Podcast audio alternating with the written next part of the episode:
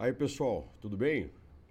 Hoje eu publiquei uma questão sobre os heróis brasileiros. Nós construímos ao longo da história alguns heróis brasileiros, alguns heróis que foram construídos nos bancos escolares. Você aprendeu nas aulas que você teve que nós tivemos alguns heróis que foram pessoas que fizeram pelo país, pela pátria, algo que vai além de si mesmo.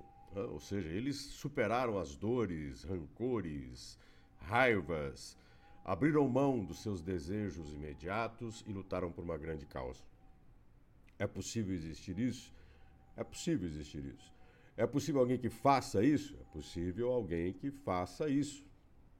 Contudo, há que se ter noção de que o heroísmo pátrio é quase sempre um exagero nacionalista para construir a ideia do homem perfeito a ser buscado pelo cidadão ou de inspiração ao cidadão para que ele, na sua vida cotidiana, se oriente por esses atos e pense: há pessoas boas no mundo.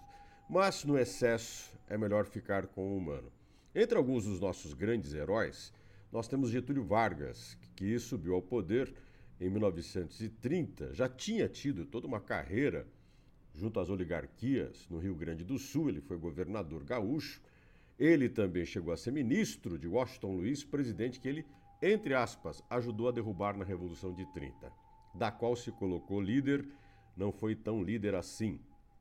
Assumiu a liderança nos desdobramentos do movimento.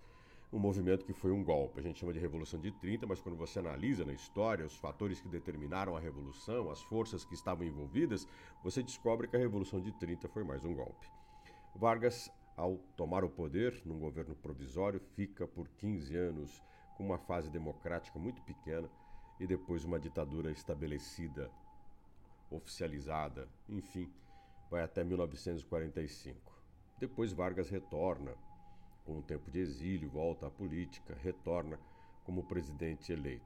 Se suicida e deixa a carta testamento, que glorificou sua imagem pública, ele que estava em 1954 sendo investigado por corrupção, desvio de recursos públicos, também por assassinato.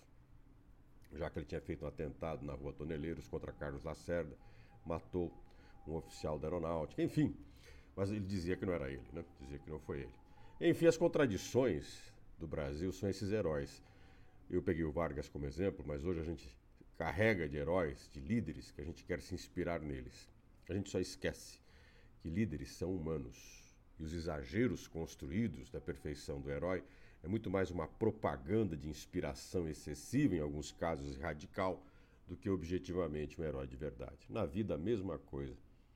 Seres humanos são contraditórios, falhos, podem ter boas intenções e grandes causas, grandes lutas, mas exagerar na figura do mito em sua perfeição é destruir às vezes a causa que ele defende. Pior ainda, é fazer a sociedade acreditar na ilusão de que existe um herói, mas no fundo existe é um santo do pau.